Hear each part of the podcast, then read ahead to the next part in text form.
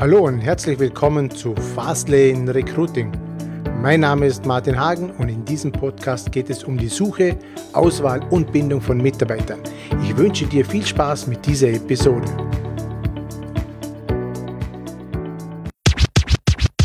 So, vielen Dank für die Einladung. Jetzt kommen wir zuerst mal zur offiziellen Anmoderation.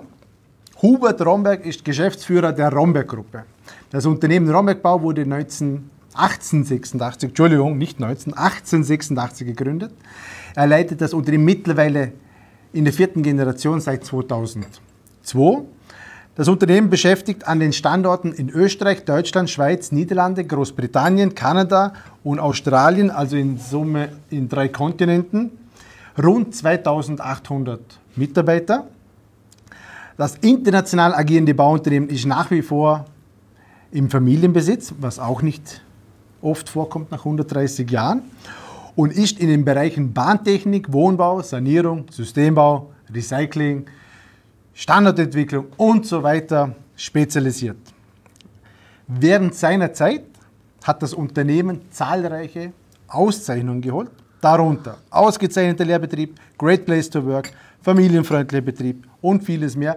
Darunter ein erster Platz unter den Top-Arbeitgebern in der Baubranche österreichweit. Und wenn das noch nicht alles reicht, hat er noch ein Buch geschrieben. 4.0, Bauen 4.0, vom Ego zum Lego-Prinzip. Ganz interessanter Titel. Da steckt bestimmt auch was dahinter. Dazu kommt, dass die Romberg Akademie mittlerweile auch intakt ist. Ich weiß nicht, wie lange es die schon gibt, über das sprechen wir auch noch ganz kurz. Und die macht nicht nur Fachausbildung, sondern auch Persönlichkeitsentwicklung. Ja, wie ist jetzt das für dich, wenn du, man, du bist jetzt schon seit vielen, vielen Jahren da, jetzt hast du jetzt das mal für mich gehört, wie wirkt das auf dich? Für dich ist selbstverständlich so, die ganzen Fakten jetzt um das ganze Thema herum, wenn man sich das Ganze mal anschaut, ist man 2800 Mitarbeiter. Ist Ihnen das überhaupt bewusst? Ja, es ist schon interessant, wenn man die Sachen so hört,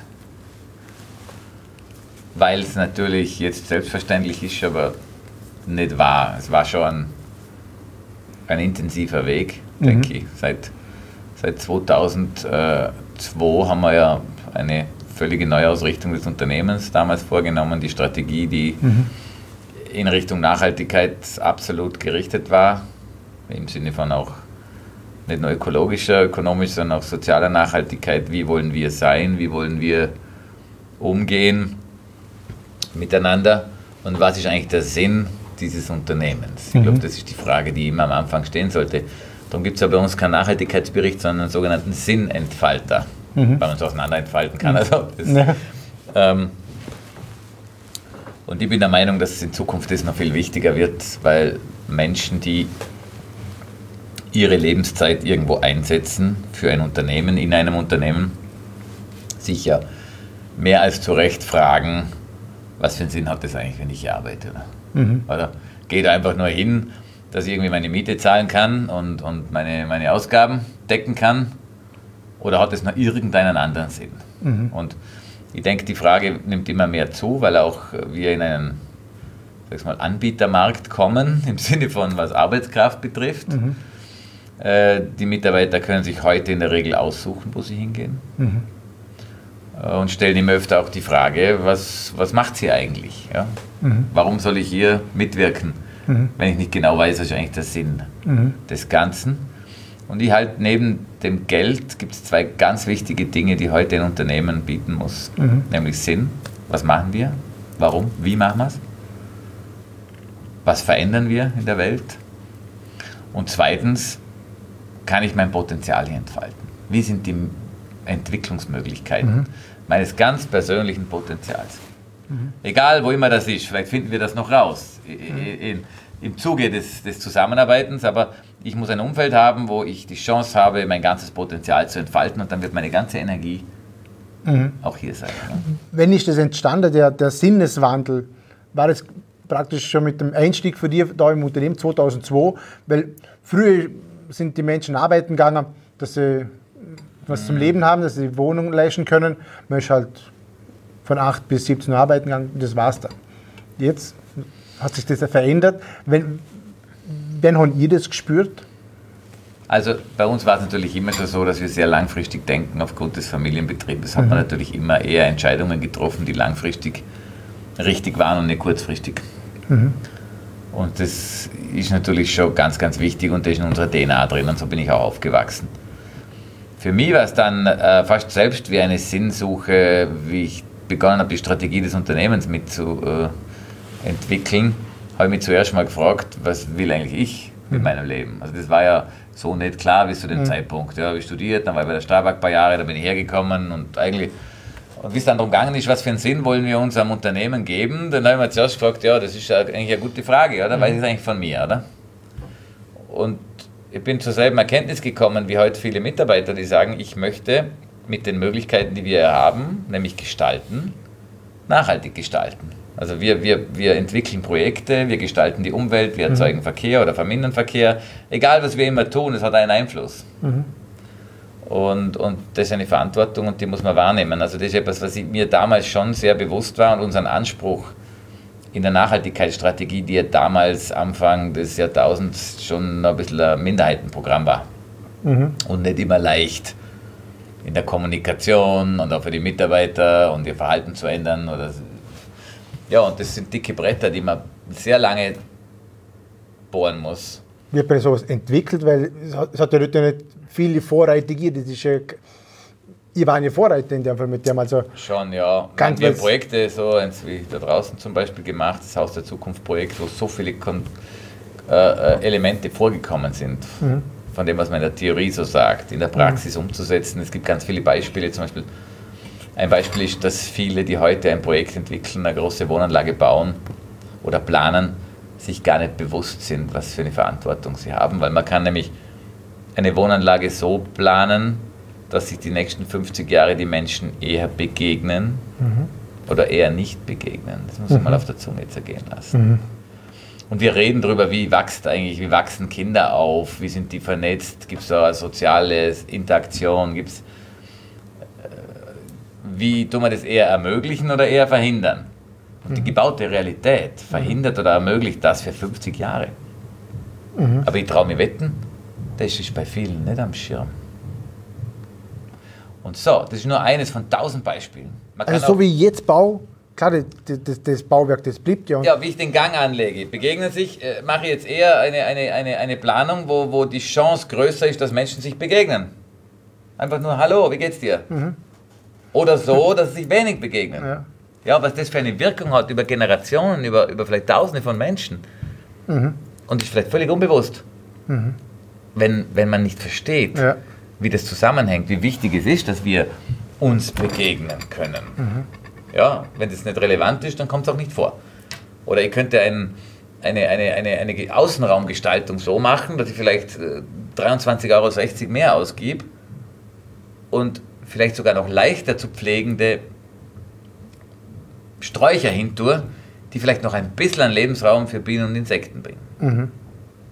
Weil, wenn es keine Bienen und Insekten mehr gibt, verhungern 50% der Menschen. Okay, also. Aber es hat ja nichts mit uns zu tun, weil wir planen ja irgendwas. Das, das soll ja irgendwo anders hingehen. So, also dieses geht ja darum, dein Bewusstsein zu entwickeln für die wesentlichen Dinge, die unser Leben entweder nachhaltig oder nicht nachhaltig machen. Und dann in den Kontext zu bringen unserer täglichen Aufgabe. Und jetzt ist die Frage, inwieweit kann dann ein Mitarbeiter, so ein Projektleiter von so einem Projekt überhaupt was ändern? Weil die Standardantwort, die ich früher bekommen habe, ist, ja, der Kunde zahlt nicht mehr. Und ich sage dann immer, erstens, behaupte ich, dass das nicht stimmt. Einfach so. Und wenn nur jeder zehnte Kunde sagt, hey, das ist eine gute Idee, das machen wir. Die neun anderen haben auch gehört, worum es geht. Und denken sich, hey, an das habe ich noch gar nicht gedacht. Und unsere Firma wird als nachhaltig wahrgenommen, weil wir nur diesen Vorschlag gemacht haben und dran denken. ja. Und das ist für mich nachhaltiges Verhalten ist, wir probieren es jedes Mal. Also Nicht? Mut zeigen. Wir schaffen es jedes Mal. Oder? Und, und damit verändern wir schon viel. Aber wie, wie, wie, wie, ich stelle mir das unglaublich schwer vor. Damals, 2002, da kommt der. Ist heute noch schwer. Heute noch schwer. Damals vielleicht noch. Ja, eben, ja. Und damals war es so, 2002, ich stelle mir das so vor, da kommt der, der neue Hubert in das Unternehmen rein möchte, die Sinnesfrage stellen, die ganzen Mitarbeiter, was will der? Der Sinn ist Umsatz und zu bauen, das ist der Sinn dahin. Und jetzt kommst du und krempelst das. Wie, wie transportiert man das bei den Mitarbeitern? Bei bestimmten Herausforderungen, es ist schon nicht nur auf offene Ohren gestoßen, das Ganze. Nein, nicht.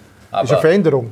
Ja, aber äh, mit der Zeit, es kommen ja neue Mitarbeiter dazu, es gibt viele, die ihr Verhalten auch ändern, es gibt viele, die das gerne tun, es gibt viele, die vielleicht schon lange das gemacht hätten, aber eigentlich nicht den, den Raum gehabt hätten, weil ein Unternehmen kann ja nie nachhaltig sein. Nur die Mitarbeiter können sich so verhalten, aber sie müssen sich so verhalten dürfen. Weil die Erlaubnis bekommen. Ja, aber selbst wenn sie die haben, ist das Muster so stark, dass sie es trotzdem nicht tun zum Teil. Das habe ich gelernt. Was braucht es dazu? Äh, ganz am Anfang, um ehrlich zu sein, Incentives für die Führungskräfte. Also, Also ganz wichtig, Incentive- Führungskräfte für die. Wenn du, wenn du, ein, wenn du eine, einen variablen Anteil in der Entlohnung hast, ein Prämiensystem, was immer, und die wichtigen Dinge des Unternehmens kommen dort nicht vor, dann sind sie nicht wichtig. Das ist etwas, was ich gelernt habe. Das habe Also, ich nämlich nicht Gott- gemacht. Ziele machen, Ziele vereinbaren. Wenn wir dieses Ziel erreichen, gibt es. Na ja, oder es, gibt sowieso eine automatische Berechnung. Wenn wir erfolgreich sind, teilen wir den Erfolg mit unseren Mitarbeitern. Generell, den Führungskräften. Und ein Teil davon wird individuell beurteilt. Also was hat man weitergebracht, wo hat man Ziele erreicht, nicht monetäre. Und das könnten dort welche sein zum Beispiel. Das ist sicher etwas, was ich gelernt habe, was alle sagen, auch große Unternehmen, wenn, wenn man äh, anspruchsvolle Ziele hat, dann müssen die auch vorkommen in der Zielvereinbarung, logischerweise. Aber der Weg ist steinig. Aber man merkt auch, dass die ein oder anderen Mitarbeiter kommen zu uns nur deswegen. Und damit wird für viele eigentlich immer mehr klar, wie wichtig das eigentlich ist. Oder? Und das ist nichts, was man. Die, die Mühe der letzten 15 Jahre ist zwar extrem für mich, aber auf der anderen Seite eine bestimmte Sicherheit, weil nur weil ich Unternehmen XY sage, ab morgen bin ich auch so, das geht halt nicht, Ja. oder? Bei Nachhaltigkeit gibt es zwei Möglichkeiten, aufgeklebt oder reingebacken. oder? Ja. Und das muss eingebacken sein. Ja. Aber das ist ja nur ein Aspekt. Äh, Da geht es nur um ökologische Themen. Es geht auch um Verhaltensthemen, wo wir Regeln, Spielregeln gemacht haben. Wie wollen wir miteinander umgehen? Wie werden Zum Beispiel- Spielregeln erstellt? Gemeinsam oder? Ja, das war im Zuge dieses Strategieprozesses zum Beispiel. Da ging es darum, Kritik geht immer zur von der Kritik betroffenen Person zuerst. Das ist ein Verhalten. Wenn einer zu mir kommt und sagt, boah, Wahnsinn, hast du gehört, dass Sepp, was der wieder aufgeführt hat und so weiter, bla bla bla, fängt schon an. Ne? Und ich sage nur, und was hat der Sepp dazu gesagt? Und dann sagen die oft, ja, mit dem haben wir nicht geredet. Dann sage ich, das ist genau das, was du jetzt machst. Weil er hat die Möglichkeit, darauf einzugehen, darauf zu reagieren. In 50% der Fälle wird er nämlich aufklären, dass es gar nicht so ist. Aber du vielleicht schon fünf anderen das erzählt hast und nachher ein komisches Gefühl hast, wir bringen das wieder aus der Welt. Okay? Blickwinkel verändern. Ja, also, ganz einfache Regel. Wenn du ein Problem hast, sprich mit dem, der scheinbar das Problem war oder ist. Und wenn das nichts mehr hilft, kannst du immer noch zum Chef gehen oder sonst was. Aber mich interessieren Dinge über Dritte nicht, wenn der Dritte Ja. nicht die Chance hat, darauf einzugehen. Vorher hast du so erwähnt, we- wegen den Führungskräften, die brauchen Incentives und so weiter. Aber mich Nein, interessiert. die brauchen nicht Incentives. Ich halte Incentives sogar für schädlich. okay. Aber wir haben momentan Incentives, ist vielleicht falsch gesagt, weil es gibt aus börsennotierten Unternehmen, die dann irgendwelche fehlgeleiteten Ziele pushen, nur damit sie einen Bonus kriegen. Also das ist nicht gescheit. Was wir tun, ist aber, dass wir, weil wir alle sehr überdurchschnittlich viel äh, leisten und eingespannt sind, dass wir, wenn wir Gewinne machen, äh, ja, gibt es hier einen Teil davon, den quasi die Führungskräfte bekommen. Ich auch.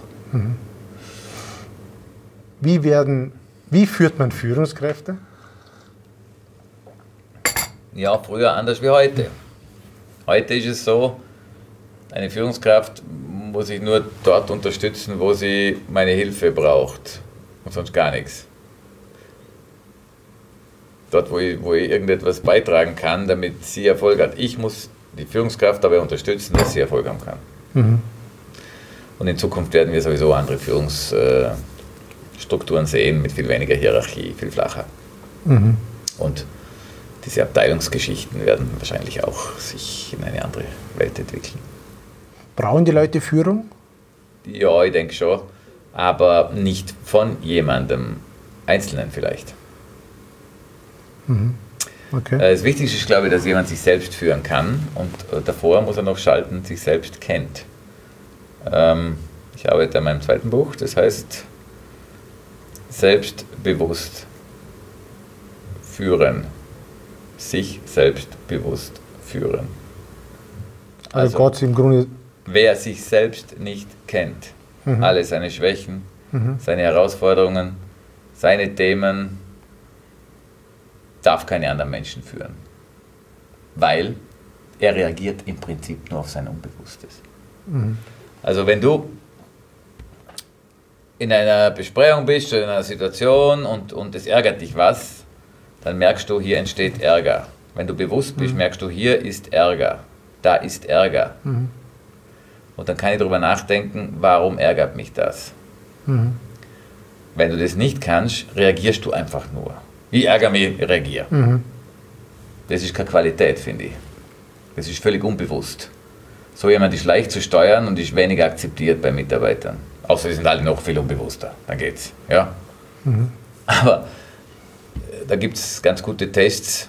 Ich habe so Beispiele, die ich eben im Text auch verwende, die das ein bisschen plastisch machen.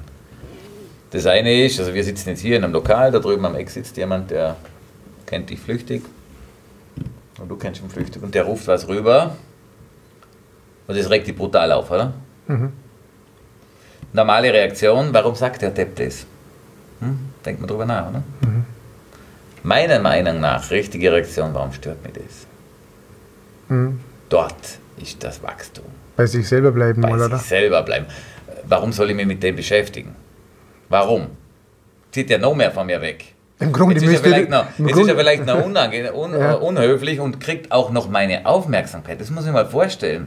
Also, wie bleibt man bei sich und versteht, warum man selber etwas Hm. mag oder nicht mag? Warum? Weil bei der nächsten Situation weiß ich genau, man ist viel sensibler. In der Diskussion, Hm. wo zwei sich eingraben, merkt man als erstes, da geht es gar nicht um die Sache, da geht es um was anderes.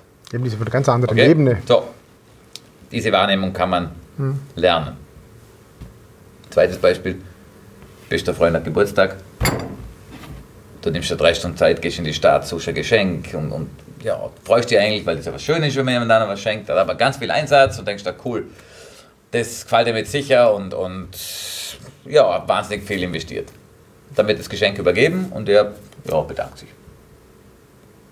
Aber irgendwie, ja, nicht wirklich, oder? Und das stört dann.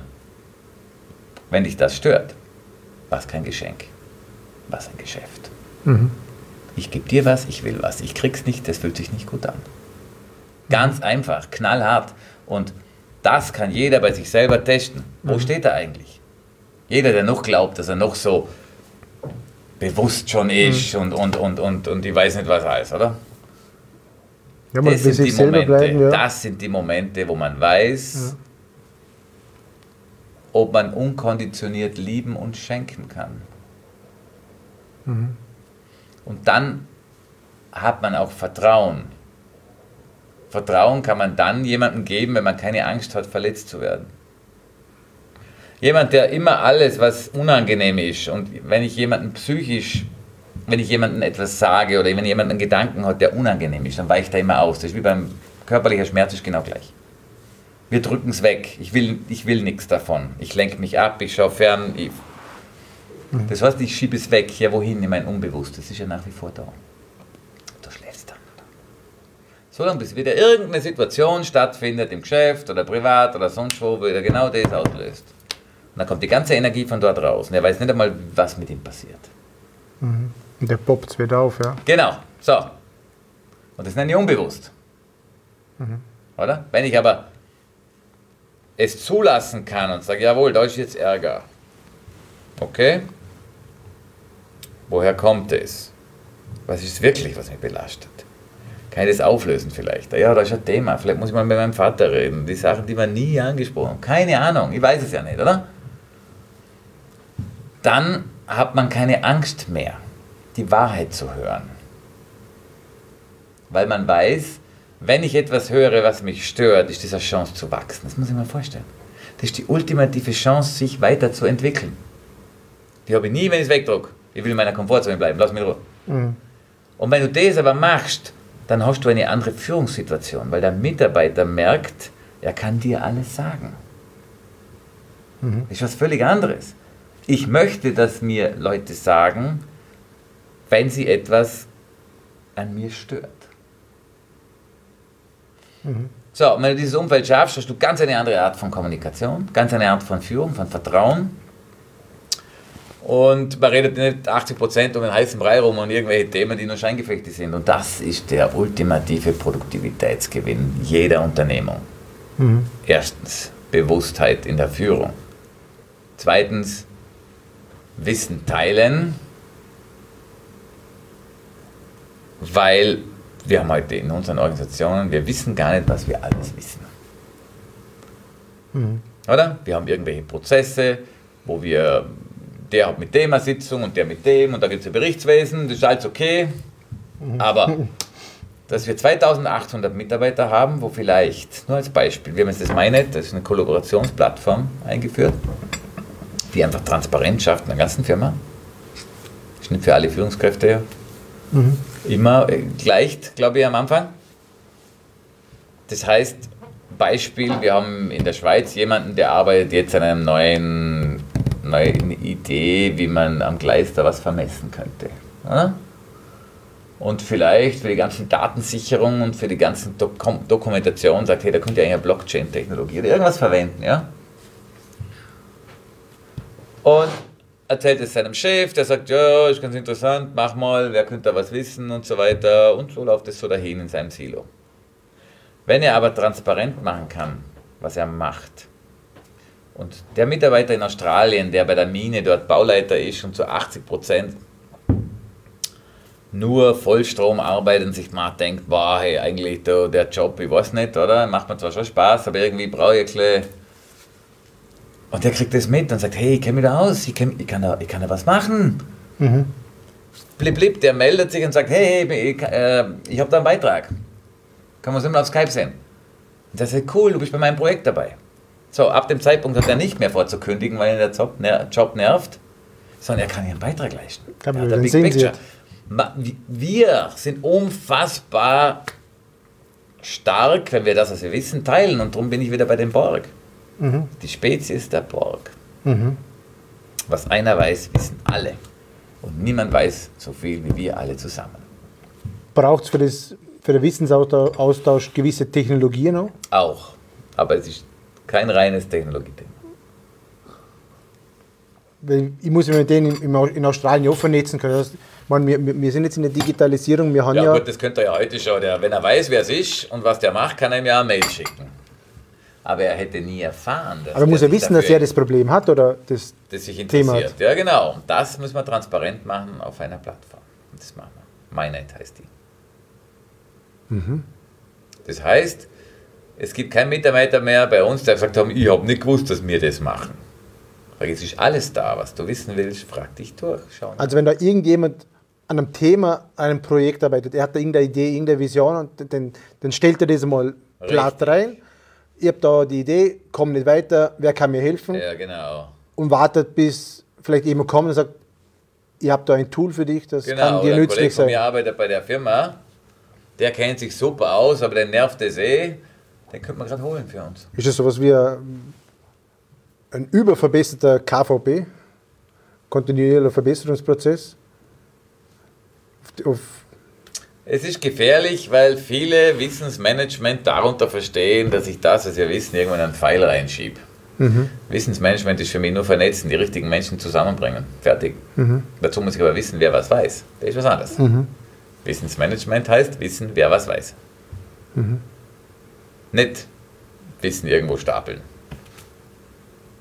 Es muss natürlich auch jemand bereit sein, das Wissen zu teilen.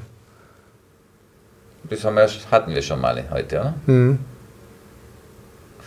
Wer nicht teilen will, wird in der Zukunft keine Rolle spielen. Das stimmt, ja. Wird es immer noch geben und die wird es vielleicht auch brauchen, wenn jemand vom Typ her auch jemand ist, der in einem Silo effizient arbeitet und das mag, ist das ja super. Der muss nicht viel teilen, aber der kriegt halt auch nichts mehr mit, oder? Da wird natürlich irgendwann mal auf dem System ausgestoßen, sage ich mal. Nein, ja, vielleicht, vielleicht, vielleicht gibt es so ex, ich sag jetzt mal, exterritoriale Units, die monokausale Aktivitäten durchführen, wo es kein Problem ist. Ich sage nicht, dass alle das tun müssen. Hm. Aber wahres Wachstum ist dann dadurch natürlich nicht möglich. Aber wenn das Ziel ist, neben Geld auch einen Purpose und die Möglichkeit der Menschen, ihr Potenzial zu entfalten, wenn das eines der zentralen Ziele des Unternehmens ist, kann ich keine Ego-driven Culture haben. Mhm. Und das halte ich für die größten Entwicklungsschübe, die uns bevorstehen, in jeder Organisation, egal in welcher Branche. Das größte Differenzierungsmerkmal für, zur Gewinnung der Besten, die man braucht für diese volatile Zukunft. Komplex, unsicher, halt VUCA. Mhm. Da brauche ich adapt adaptionsfähige Organisationen und Personen. Mhm. Darum ist ja das neue geflügelte Wort nicht nach IQ und EQ, AQ. Adaptionskoeffizient. Mhm. Wie schnell kann jemand sich an neue Bedingungen anpassen? Das ist der Schlüssel in jeder Organisation, auch im Personal. Jemand, der einfach nicht in der Lage ist, Erfahrung zu löschen oder auszublenden. Mhm. Wir kommen in eine Phase, wo Erfahrung zum Problem wird. Und Entlernen eine Schlüsselkompetenz. Wenn jemand 20 Jahre etwas erfolgreich gemacht hat, aber das definitiv nicht mehr funktionieren wird in Zukunft. Wir wissen nicht genau, wie es wird, aber das ganz sicher nicht mehr. Das ist der Hammer, oder? Mhm. Muss man sich mal auf der Zunge zergehen lassen. Wir wissen nicht, was du können musst, aber das ist es definitiv nicht. Also das darfst du auf keinen Fall mehr machen. Das ist die klare Aussage. Mhm. Und es gibt ein super Beispiel mit diesem Fahrrad, wo ja. in die falsche Richtung lenkt. Mhm. Also das hat so ein Doppelzahnrad an Lenker. Also wenn du ja. nach rechts lenkst, fahrst du nach links. Ja. Okay, damit kann kein Mensch fahren. Also das ist einer hat probiert, der hat acht Wochen gebraucht, pro Tag 45 Minuten, bis es halbwegs geschafft hat, ein paar Meter zum Fahren. Obwohl er gewusst hat, dass das so ja, ist? Ja, wurscht, geht nicht. Weil du, du das automatisch, das ist so angelernt. Das ist die Erfahrung. Mhm. Ein Achtjähriger hat dafür zwei Wochen gebraucht. Oder ein Fünfjähriger. Der einfach noch nicht diese Patterns hat eingebrannt. Zurück hat er wieder zwei Wochen gebraucht. Also, das Brutale ist, wie in dieser Welt, wie sie sich entwickelt, in der Komplexität und, Komplexität und Geschwindigkeit wir alle brauchen, wir müssen alle mitnehmen in irgendeiner Form. Aber die, die Erfahrung haben, müssen einfach ganz hart erkennen, dass diese Erfahrung das Problem ist und nicht das Asset. Wie, wie, wie schafft jemand raus? ist es natürlich ein Nest, ist klar, oder? Weil, mhm. und, und darum ist es so schwierig. Führungskräfte, die in eine kritische Situation geraten, die im Stress sind, die in einer Krise sind, handeln immer gewohnheitsgemäß. Immer so wie sie die letzten 20 Jahre. Ist klar, aber da fühle ich mich sehr. Mhm. Und das führt dann letztlich manchmal noch zur totalen Eskalation, weil dein Umfeld natürlich mittlerweile schon anders tickt. Mhm. Die Frage ist, wie geht man damit um, oder? Oder was, was kann man tun? Ja, wo, wo, liegen denn die Herausforderungen für so jemand? Ähm, ich glaube, anders in Summe einfach Sicherheit zu gewinnen, wie schon mal gesagt, sich selbst so bewusst werden, dass alle seine Stärken und Schwächen kennt und sie auch anschauen kann und darüber sprechen kann. Jede Führungskraft, die zugibt, was sie falsch macht, gewinnt. Oder? Mhm. Und damit sinkt die Angst, ich muss mit, ich darf ja keinen Fehler machen, weil ich darf ja keinen Fehler machen, führt dazu, ich muss das tun, was ich schon 20 Jahre mache. Mhm. Weil das kann ja nicht falsch sein. Nicht offensichtlich falsch. Mhm. Also das ist sicher ein Thema und das andere ist andere Dinge zu tun im Leben, neue Sachen, eine Sprache zu lernen. Bei mir war, gut, die war immer wahrscheinlich schon ein bisschen anders, aber ich habe mit 40 bin ich im Prinzip eigentlich aufgewacht, oder? Wirklich. Was hat das Aufwachen? Was war der Auslöser fürs Aufwachen? Ich habe mit Yoga begonnen und jemanden kennengelernt, der mir das eben gezeigt hat, oder? Was heißt es, sich zu spüren, zu atmen, in die Stille zu gehen, seinen Körper zu spüren, wahrzunehmen, bewusst zu werden. Ja, und an dem habe ich dann mich weiterentwickelt. Ich habe schon sehr viel gelesen über Psychologie und, und, war da irgendetwas, wo der war da irgendwie eine Schmerzerfahrung, wo der Auslöser dazu war? Wo Nein, nur wahnsinnig viel Stress. Und es war ein Glücksfall, dass ich keinen Todesfall brauche oder schwere Krankheit. Wo das, Aha, ja, oder ist ja das Aha-Erlebnis, oder? Wo ich sagen, hoppla, eigentlich. Jetzt ja, muss ich mal was machen. habe ich den Tod habe ich immer dabei, oder? Der Tod ist einer meiner treuesten Begleiter. Mhm. Und bin echt dankbar. Mhm. Wenn es den nicht gäbe, wäre das Leben sinnlos. Man muss sich nur mal vorstellen, man könnte tausend Jahre leben. Mhm oder noch länger. Da wird man jetzt mal 100 Jahre, pf, keine Ahnung, machen wir mal nichts, machen wir mal, oder? Völlig wurscht. Völlig sinnlos. Erst der Tod markiert eine Begrenztheit deines, deiner Möglichkeit. Mhm. Und erinnert dich daran, was machst du eigentlich mit deinem ganzen Tag? Mhm. Jeden Tag, jede Stunde. Mit was verbringst du deine Zeit? Mit wem? Was machst du? Oder? Und wir sind so unbewusst und, und, und schauen dreieinhalb, vier Stunden Fernsehen am Tag, also ich jetzt nicht, aber im Schnitt die totale Verblödung, nur ablenken von sich selbst. Die meisten wollen ja nicht alleine sein mit sich selbst. Mhm. Könnte ja sein, dass man sich in schlechter Gesellschaft fühlt. Das ist die große Herausforderung auch für Führungskräfte und für viele Menschen generell, mal in den Spiegel zu schauen, wer bin ich, was, was treibt was mir an. Was für eine Rolle, in welcher Rolle verhalte ich mich wie, wie fühlt sich was an. Immer wenn sich jemand geschmeichelt oder gekränkt fühlt, macht Sinn, dorthin zu schauen. Mhm.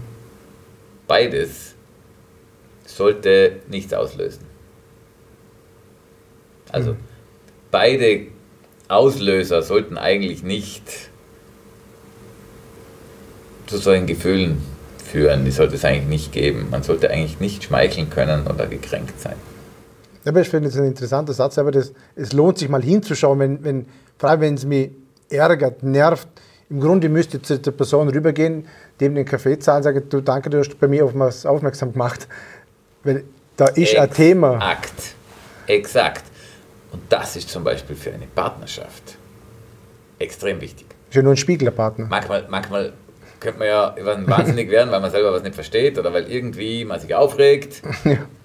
Oder warum nervt man immer in der oder der Sache? Und in Wirklichkeit ist das wie ein Trainingsgerät, so eine Situation. Mhm. Oder? Was geht da? Was läuft hier? Und das hört ja nie auf im Leben, das geht ja bis genau. zum Tag X. Das genau, du wirst nur anspruchsvoller und du hast eigentlich wenig Lust, dich in, in endlos Diskussionen über etwas zu unterhalten, wo du genau merkst, es hat überhaupt keinen Inhalt, sondern es geht hier um das, die persönliche Verkürzung eines Menschen. Mhm im völlig Unbewussten. Das Einzige, was du da tun kannst, ist, okay, helfen wir uns gegenseitig gemeinsam dorthin zu schauen, was wirklich ist. Mhm. Nämlich die erste auslösende Ursache einer Sache zu sehen und nie die Sache. Das heißt, wo kommt das her? Warum? Frag dreimal warum und du weißt, was los ist. Ja, aber was ist das Oder? Thema hinter dem Thema? Genau. Das ist sicher und das habe ich gelernt vor 2001. Wir, wir haben einen Strategieberater gehabt, der war ganz speziell. Terry Escriva kam aus eigentlich dem Psychologiebereich. War auch eine klassische Strategieberatung. Der hat mit uns Prozesse gemacht und auch ähm, bilateral mit Führungskräften Gespräche geführt, herausgefordert, Kassetten aufgenommen. Eineinhalb Stunden Viele Menschen wissen gerne, was eine Kassette ist. Ja. Das könnte ja auch ein Podcast sein, ein, ein, ein, ein, ein File, ein Audiofile. Ähm, und die Kassette hat aber nur die Person selbst bekommen. Mhm. Sonst niemand. Darum war die Kassette eigentlich gut, das war nichts, wo du sagst, das habe ich noch irgendwo in Kopie. Es war nur diese Kassette. Und bis zum nächsten Termin hast du da zwei oder dreimal die Kassette anhören müssen. Hast du dich selbst gehört. Okay? Die Frage und die Antwort. Und die Frage war immer ganz konsequent, was wahrscheinlich für Ziel, warum, konkret, konkretisier es, nicht einfach nur so dahin gesagt. Oder? Ganz klar. Und dann hörst du dich selber. Und du hörst dich und sagst, "Nee, das bin ja nicht ich. Warum erzähle ich den Scheiß? Wem erzähle ich das? Ihm oder mir selber? Oder du fühlst, das bin ich nicht. Hochinteressant, weil du Klarheiten entwickelst, wo du sagst, okay, also wenn ich das nicht bin, was bin ich dann? Oder? Hochinteressanter Prozess. Und was ich da gelernt habe, ist, wie kann man immer richtungsweisend und themenbestimmend sein. Und das haben wir auch allen Mitarbeitern gesagt. Also erstens, wenn du immer nach der ersten auslösenden Ursache suchst, grundsätzlich. Egal in welcher Diskussion du bist, gehst einfach eine Ebene dahinter. Kannst du politisch, ist völlig wurscht, ja. Sag ich, wenn du über irgendetwas äh, diskutierst, wo der Trump jetzt mit dem Chip hin hat oder sonst wo, du aber eigentlich das Muster dahinter ansprichst, bist du in der Diskussion jedenfalls vorne oder tiefer, oder? Anderes Beispiel, immer ganzheitlicher denken.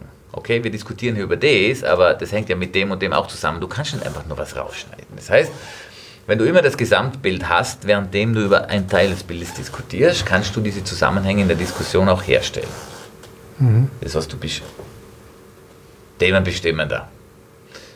Und immer langfristiger denken, oder? Das heißt, wir diskutieren jetzt über etwas, was in zwei Jahren ist. Wenn ich weiß, was in fünf Jahren ist, kann ich das, was in zwei Jahren ist, in einem völlig anderen Kontext beschreiben. Also, zum Beispiel, du triffst jemanden, der erzählt dir, wie jetzt, ja, und jetzt gibt es da, in der, in, sie haben jetzt ganz eine neue Chemikalie entwickelt und überhaupt sei das das Größte und, und fertig. Und du weißt aber, dass sie die in drei Jahren verbieten, oder? Musst du nur sagen, ja, aber in drei Jahren wird die verboten, oder? Das ist jetzt nur irgendein Beispiel. Und dann ist die Frage, äh, welches Argument ist hier noch relevant, oder? Es geht nicht darum, dass man gewinnt, sondern es geht darum, dass man immer versucht, darüber hinaus zu denken und zu sagen, ja, okay, aber wenn das so ist, wie lange darf das dann vielleicht noch eingesetzt werden? Oder es ist wurscht, welcher Dimension. Und ähm, man, man schafft es damit, sich aus dem einzelnen Argument herauszunehmen. Einfach ein bisschen Abstand zu gewinnen. Ich vergleiche das immer mit einem riesigen Gemälde, wo jemand 5 cm davor steht und sich denkt, Mensch, was ist denn das für ein monströses Rad da mit den zwei Löchern, oder? Und überlegt und hin und her, gehst einen Schritt zurück, das ist ein Knopf, oder? An einer Jacke. Und, und um das geht's, oder? In jeder Art von Diskussion und Argument, das ist die Frage im Umgang auch miteinander, oder? Und ich bin der Meinung, zuerst kommt immer die Person, und das fällt mir ja heute immer einfach, einfach präsent zu sein und da zu sein, weil die wichtigste Person in deinem Leben ist immer die, die in diesem Moment da ist. Alles andere ist Erinnerung oder Vorstellung der Zukunft. Das ist ja das, darum kann ich ja jedem nur empfehlen, dass, dass, dass er sich den Eckhart Tolle einmal Mhm. Reinzieht, oder? Weil Ja. das war für mich jetzt schon oh, nichts Neues grundsätzlich. Mhm. Aber wie er es in einen Kontext jeweils gesetzt hat, war hochinteressant. macht auch verständlich. Total, oder? Und damit ist es völlig sinnlos. Was war und, und kommen wird, gibt es nicht. Das ist nur Vorstellung, muss man sich mal vorstellen. Mhm. Unsere Erinnerung ist Fiktion, weil wir holen uns etwas her, ein Bild, das so ja genau nicht war. Das wird aus, aus, aus unseren Erinnerungen wird etwas gebaut. Das wird dann wieder abgelegt. Und das nächste Mal holen wir es wieder so, wie wir es zuletzt abgelegt haben, nicht wie es war. Das ist wissenschaftlich erwiesen. Darum ist es so wichtig, wie gehen wir eigentlich mit unseren Vorstellungen, mit Erinnerungen um, mit welcher Qualität, mit welcher positiven oder negativen Einstellung. Das heißt, die Vergangenheit ist vorbei und es gibt immer noch Leute, die schlecken einen Rucksack rum. Die regen sich über Dinge auf, die schon lange vorbei sind. Muss man vorstellen. Das ist der Teil des Lebens, der hoch sinnlos ist. Die schmeißen ihr Leben weg. Mhm. Völlig sinnlos, bringt nichts. Immer in der Vergangenheit wühlen, Der immer bringt wieder auf. null. Diesen Rucksack absetzen. Weil sie nehmen dir den Moment. Sie stellen dir das Leben. Weil jetzt, in diesem Moment, genau jetzt, wenn ich jemand fragt, der weiß nicht, wie viele Sorgen der hat, sage ich, und ich sitze mit ihm da, gemütlich beim Kaffee, und sage ich so, was für ein Problem hast du genau jetzt? Und dann fängt er wieder an, ja, aber der hat ja gestern wieder mein Auto angefahren. Also genau, das geht nicht. Okay, jetzt. Ah, morgen habe ich wieder. Na, jetzt. Okay? Keines in der Regel. So, das heißt nicht, dass man sein Leben nicht planen soll und keine Verantwortung übernehmen soll, weil die kann man ja auch Äh, Das Problem ist ja, viele machen sich Sorgen über eine Zukunft, die sowieso nie eintritt. So. Also, jetzt kannst du 99% der Zeit deines Lebens und das Einzige, was du hast, ist deine Präsenz, deine Aufmerksamkeit. Verwendest du für Dinge, die es nicht gibt. Muss man sich einfach vorstellen. Und verhinderst, dass du lebst. Weil leben kannst du nur im Jetzt. Das Einzige, wo Leben stattfindet, ist jetzt. Und morgen Mittag, wenn du es dann erlebst, ist auch wieder jetzt. Es gibt nur jetzt. Alles andere ist Fiktion. Ja. Aber diese Fiktion müllt uns so zu, dass es kein Jetzt gibt. Darum leben ja die meisten nicht. Oder? Und darum muss ich immer lachen, wenn es Menschen gibt, die sagen, boah, hey, und irgendwann können wir 150 Jahre leben und das ist toll. Das ist oft der, der Das sage ich, Stress ich leb's ja jetzt noch nicht, verstehst du? Also was bringt denn das, hinten was dran zu packen? Ja, meistens sind sie immer in der, in, der, in der Vergangenheit oder in der Zukunft und vergessen Genau. den Moment jetzt. Und das ist eine Entscheidung. Dein ganzes Leben ist eine Entscheidung. Ja. Und ich war in Indien, ein paar Mal, aber einmal war ich, war ich einfach ganz normal, auch mal im Himalaya, aber bei so einem Ayurveda. Und da war aber eine Stunde morgens und eine Stunde abends, war so ein Vedanta-Lehrer, indische Philosophie. Und der hat, der hat knallhart, das sind Leute gehabt, Businessmen aus Russland, überall, die eigentlich, der hat knallhart gesagt, dein Leben ist eine Folge deiner Entscheidungen. Alles, was du hast, deine Entscheidung. Immer deine Entscheidung. Und dann ist losgegangen, sagt er, ja, aber, aber bitte, ich habe äh, hab diesen beschissenen Kunden und überhaupt und der nervt. Dann sage ich, ja, also warum hast du diesen Kunden? Der nervt, warum hast du diesen Kunden? Ja, ich muss ja Geschäft machen. Okay, also warum musst du Geschäft machen? Ja, ich muss ja, ich muss ja Geld verdienen. Sagt er, ja, wie viel Geld? Letztlich kommt es genau zu dem Satz, den ich nie vergessen werde, der heißt, Desires, deine Bedürfnisse, was du glaubst, was du brauchst, deine Wünsche, are the root cause of all suffering. Entscheiden, wie viel Leiden du hast. Okay? Ich will den Porsche Panamera, weil die Kollegen von mir, die zwei anderen Ärzte, die haben auch einen. Also muss ich auch einen haben. Sonst bin ich nicht dabei. Habe ich schon Druck. Also muss ich alles, was erforderlich ist, tun, um diesen Panamera zu finanzieren. Wenn ich den nicht brauche, habe ich kein Problem. Ich habe im, im so ein Interview in der Vorarlbergerin, glaube ich, war es. Und da ging es darum, und das haben einige irgendwie anders verstanden, ja. Ich habe gesagt, ich bekomme alles, was ich will. Was ich nicht bekommen kann, das will ich erst gar nicht. Was für einen Sinn macht das? Oder? Und da kann man jetzt sagen, ja was, wie, wie, ja, das gehört zusammen, oder? Und die, die Energie, die du brauchst, um Stress auszuhalten oder den ganzen Wahnsinn, der rundum passiert, die kommt nur von dir. Lass du dich hier hineinziehen in die ganzen Dramen oder nicht? Das ist eine bewusste Entscheidung. Wir haben sie nur schon abgegeben, ja. Es gibt ja Leute, die sagen, ja, was soll ich machen mit meinem Sohn? Der war damals zwölf, habe ich natürlich auch, die, die hassen das natürlich, diese Diskussion, oder? Der sagt, ja, und regt sich wahnsinnig über irgendeinen auf in seiner Klasse, oder? Und, und, und, und, und immer wieder und hin und her, dann sage ich, ja. Ähm, ich kann das verstehen, dass sie sowas ärgert. Aber warum hat er immer noch Macht über dich? Oder? Ja, wieso hat er überhaupt nicht? Dann sage ich doch. Deine ganze Energie, die du jetzt auf das verschwendest, der, hat, der denkt wahrscheinlich nicht einmal mehr dran. Hat es schon lang vom Schirm, aus dem Schirm, oder? Und ja, und sage ich, und dann ist deine Entscheidung, dass du dich aufregst. Ja, aber kann ich doch nicht, ich muss doch mich, ich muss mich doch aufregen. Also quasi, das ist ja total normal, dass ich die Reaktion habe. Ja, kann so sein, dass es der, Wahn, dass der Wahnsinn schon normal ist. Und das haben wir uns gewöhnt. Oder? Und du bist halt leicht zu manipulieren. Wenn du eine Führungskraft bist, die nicht selbstreflektiert ist und sehr unbewusst, kannst du steuern ganz einfach. Ja. Die möchte ich gar nicht zu einer Verhandlung schicken mit einem sehr geschickten Geschäftspartner. Weil der weiß genau, wo er draufdrücken muss, damit das Programm abläuft. Das stimmt, ja. Oder? Sie haben da Okay. irgendwas, da stimmt was nicht mit ihrem Hemd. Zum Beispiel. ja. Oder? Die Frage ist, wie sicher ist jemand? Das stelle ich sofort fest, oder? Mhm. Mich interessiert das nicht. Ja. Zu manipulieren oder, oder mir geht es darum, ich will frei sein und ich will nicht fremden Mächten, Banken, Politik, Leuten, die mich manipulieren wollen, ausgeliefert sein. Fertig. Ich will hm. nicht daraus jetzt hier den Vorteil ziehen, oder? Und das geht's nicht. Aber wenn du einfach präsent bist, fallen dir einfach Dinge auf, oder? Mhm. Und dann fallen da auch wirklich diese zum Teil perfiden Methoden auf, wo Leute mit NLP geschult irgendwo im Management rumlaufen, oder? Bei anderen Firmen, in großen Konzernen und glauben, sie haben, die können auf dem Klavier spielen, die wissen ja, was los ist, oder? Die sagen, da kommen wir mhm. rein, den mache ich ja mal gleich klein, dann ist er klein. Mhm. Oder? Macht hat jemand nur, weil man sie ihm gibt. Mhm. Und wenn man sich jetzt vorstellt, wir sitzen im Theater und da sitzen unten die ganzen Leute und, und oben, stellen wir uns vor, oben sitzt ein König. Woran erkennen wir, dass er ein König ist? In der Regel an der Krone. Zum Beispiel. Und wahrscheinlich noch irgendwelche. Schön gekleidet, und bestimmter sind, Platz. Es sind, es sind 20 Leute auf der Bühne, oder? Mhm. Und woran erkennen wir sonst noch, dass das ein König ist? Weil er Befehle verteilt.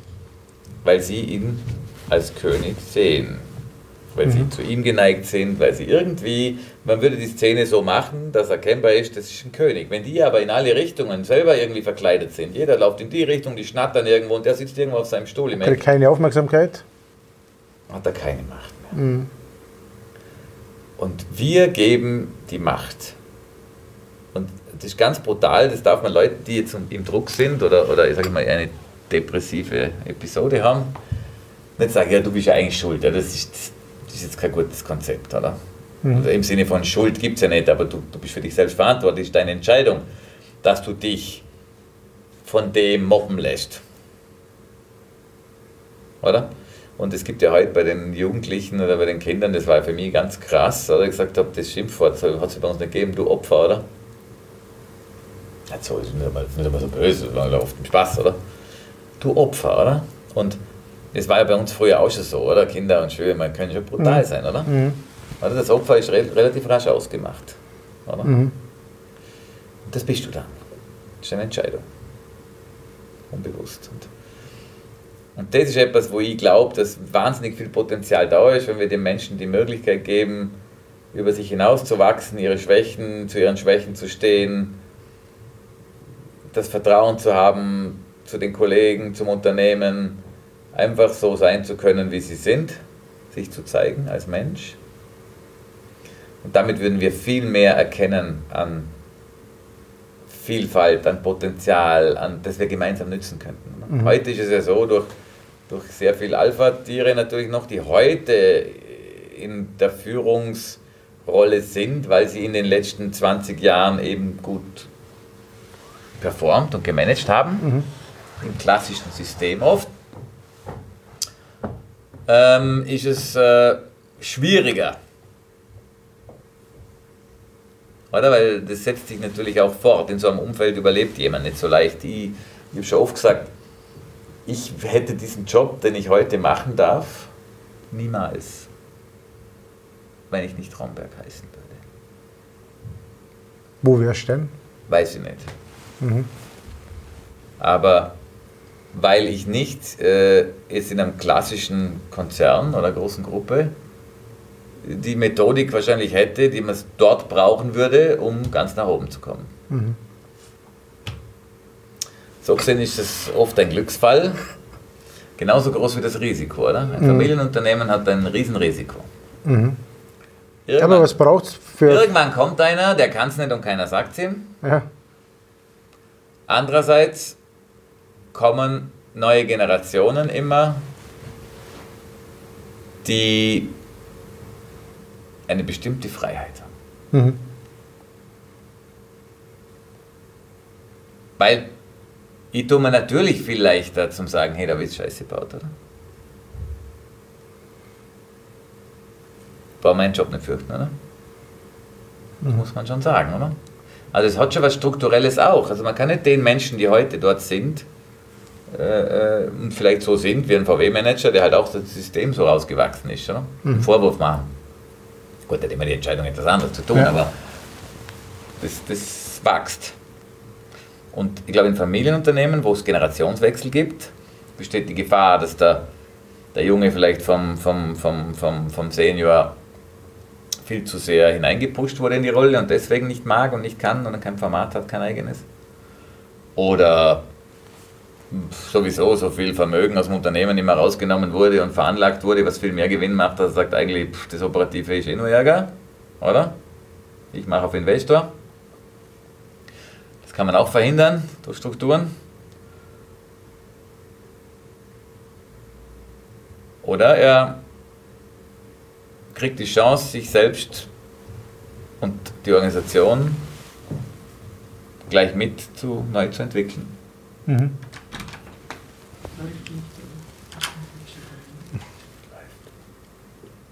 Das ist gleich. ja, aber der, der Punkt für wie, wie, was Führungskräfte oder, äh, oder für dich betrifft, also Selbstreflexion, Selbstverwirklichung, ähm,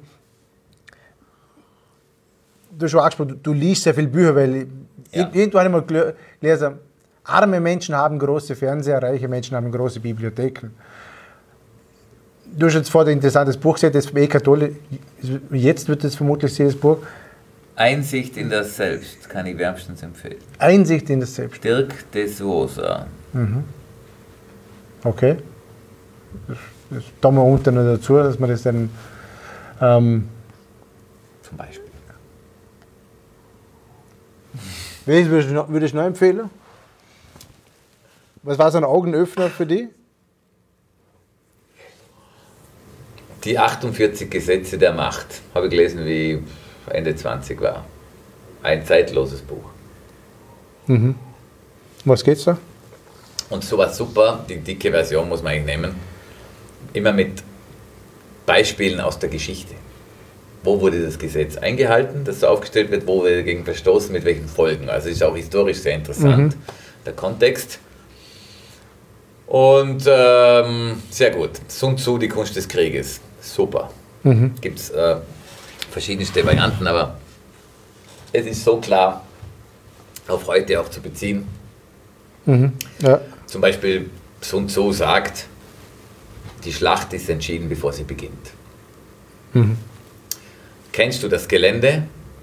Kennst du die Stärke des Feindes? Kennst du deine Stärke? Kennst du die Motivation, die Moral des Feindes? Kennst du die Moral deiner Leute? Ähm, kennst du das Wetter? Also die Verhältnisse, wie wird sich das entwickeln? Und wenn du das alles bewusst mhm. dir anschaust, es gibt immer Unwägbarkeiten, mhm. aber vom Prinzip ist der Fall klar. Mhm. Also, zweite Regel, also es sind viele, kämpfe nur, wenn du gewinnen kannst. Klingt irgendwie normal, ne? Das ist wurscht. Es gibt Leute, die kämpfen einfach, sagen, es regt mich nicht so, wie kämpf. Aber wenn du nichts zum Gewinnen hast, kämpfst du nicht. Mhm. Macht keinen Sinn. Ja. Wenn du nicht stark genug bist, verschiebe den Kampf. Ergib dich zum Schein, was immer. Okay? So. Bringt nichts, du reibst dich auf. Ganz wichtig, wenn jemand in die Enge gedrängt wird, mhm. dein Gegner, lass immer einen Ausweg frei. Immer. Wenn er keinen Ausweg sieht, wird er alle seine Kräfte mobilisieren, weil er nichts zu verlieren hat und wird dich so bekämpfen, dass es deine Kräfte massiv dezimiert. Wenn du ihm einen Ausweg lässt zu flüchten, dann wird er, sobald er erkennt, dass nichts mehr zu gewinnen ist, das Weite suchen. Mhm. Ohne dass du deine Gruppen aufreibst. Das sind Dinge, mhm. die gelten immer. Ja. Immer. In einer Konfrontation, in einer geschäftlichen. Und das fand ich faszinierend. Weil du liest so Dinge, und siehst eigentlich, was habe ich für Themen mhm. und wo verhalte ich mich eigentlich richtig, wo falsch, oder? Mhm. mhm. Und das finde ich mhm. spannend. Mhm. Was ich vielleicht noch sagen wollte, ist, dass es Sinn macht, sich unser Brain Train anzuschauen, die E-Learning-Plattform, wo wir das gesamte Wissen zur Verfügung stellen unseren Mitarbeitern. Und eben diese Kollaborationsplattform, wo wir die Menschen Lauft die schon vernetzen. Ja, das gibt's. Das gibt schon. Weil ihr noch gemerkt, ihr macht ganz viel für die für, für Mitarbeiter, weil das war für mich auch faszinierend. Ich habe dann gleich, im Internet geschaut und dann bin ich auch über eure Facebook-Seite gestolpert und da habe ich auch gesehen, ich habe das äh, 19 ehemalige Mitarbeiter in Bosnien besucht worden sind. Ja, genau, das machen wir regelmäßig. Die haben eine richtig Aude. Oh, ist eigentlich nur. die sind da Ist, in nur, Pension, ist die nur sind da in Pension gegangen. Die freuen sich jedes Jahr. ich meine, ich bin ja schon ein paar Mal im Bosnien. Da fahrt man, da fahrt man 10 Stunden runter. Ja. Äh, und Ja, und die bringen dann Sachen mit von da und erzählen Geschichten. Und auch die Pensionisten, wenn wir Weihnachtsfeiern oder so haben, bei uns kommen immer alle Pensionisten. Das finde ich interessant. Mhm. Ja. Gut, ja. Ich hätte noch länger gerne geplaudert. Mir ist ganz wichtig, dass ich äh, einen Audiofile davon bekomme, Wunderbar, mache ich gern. weil vielleicht das eine oder andere für mein Büchlein spannend ist. Genau, das machen wir natürlich gern. Ähm, drei schnelle Abschlussfragen. Ähm, wie sieht der Wohnungsmarkt in zehn Jahren aus bei uns? Mehr Miete, weniger Eigentum. Flexibler, kleiner, gemeinschaftlicher, urbaner. Okay. Was haben andere Menschen davon, dass es dich gibt? Ich bringe sie auf andere Gedanken. Okay, ist interessant, ja. Wofür bist du dankbar?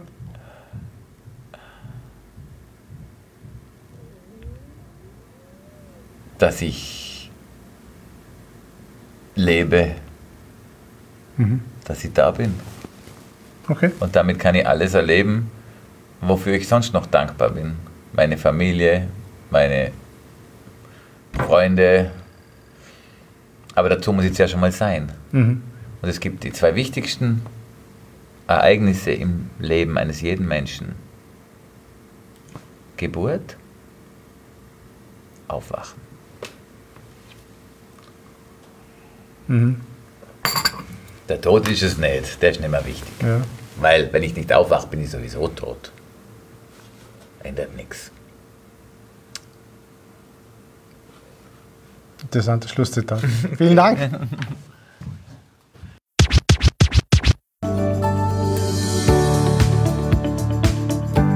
Ich bedanke mich recht herzlich fürs Zuhören und ich freue mich, wenn du auch beim nächsten Mal wieder mit dabei bist. Wenn dir dieser Podcast gefällt, dann schreib mir bitte ein Feedback bzw. eine 5-Sterne-Bewertung auf iTunes oder wo auch immer du das jetzt hörst. Ich wünsche dir natürlich bei der Umsetzung alles Gute und viel Erfolg. Bis zum nächsten Mal, dein Martin Hagen.